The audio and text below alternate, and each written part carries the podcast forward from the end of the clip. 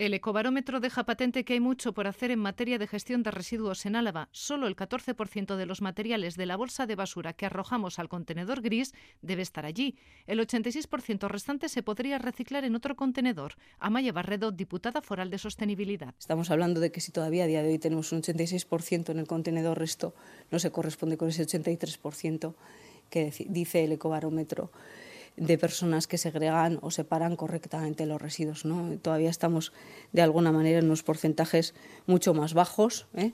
en realidad, de lo que estamos diciendo que hacemos. ¿vale? La recogida de basuras, precisamente junto con el cambio climático y la suciedad en el entorno, son los temas que más preocupan a los alaveses en materia medioambiental, inquietud que crece entre los más mayores y las mujeres tres de cada cuatro personas eh, entrevistadas pues les preocupa el cuidado del medio ambiente. Aquí hay diferencias eh, significativas porque puede destacarse, por ejemplo, que dicha preocupación va, en aumento en función de la edad de la población. ¿eh?